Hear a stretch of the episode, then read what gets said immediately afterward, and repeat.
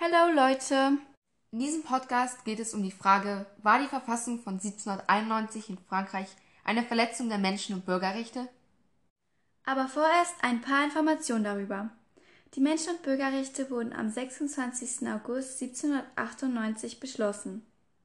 Kurz zusammengefasst steht darin, alle Menschen sind frei, solange man niemanden schadet. Jeder darf seine eigene Meinung haben einem darf das Eigentum nicht einfach weggenommen werden, jeder darf seine Gedanken mitteilen und so weiter. Am 3. September 1791 kam die französische Verfassung.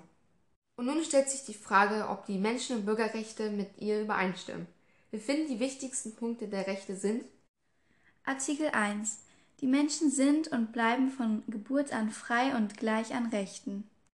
Artikel 4. Die Freiheit besteht darin, alles tun zu können, was dem anderen nicht schadet. Artikel 11. Die freie Mitteilung der Gedanken und Ansichten ist eines der kostbarsten Menschenrechte. Jeder Bürger kann daher frei schreiben, reden und drucken unter Vorbehalt des Missbrauchs dieser Freiheit.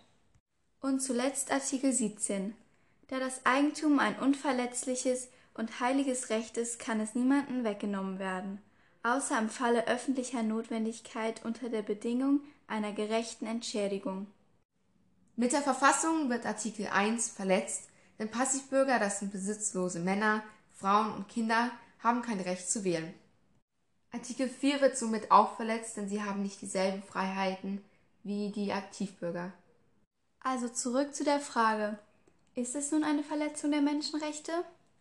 Wir würden ja sagen, denn aufgrund der Tatsache, dass viele Rechte nicht in die Verfassung aufgenommen worden sind, ist es eine Verletzung dieser Rechte.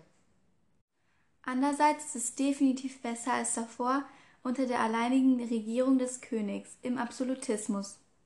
Das war unser Podcast. Danke fürs Zuhören. Au revoir.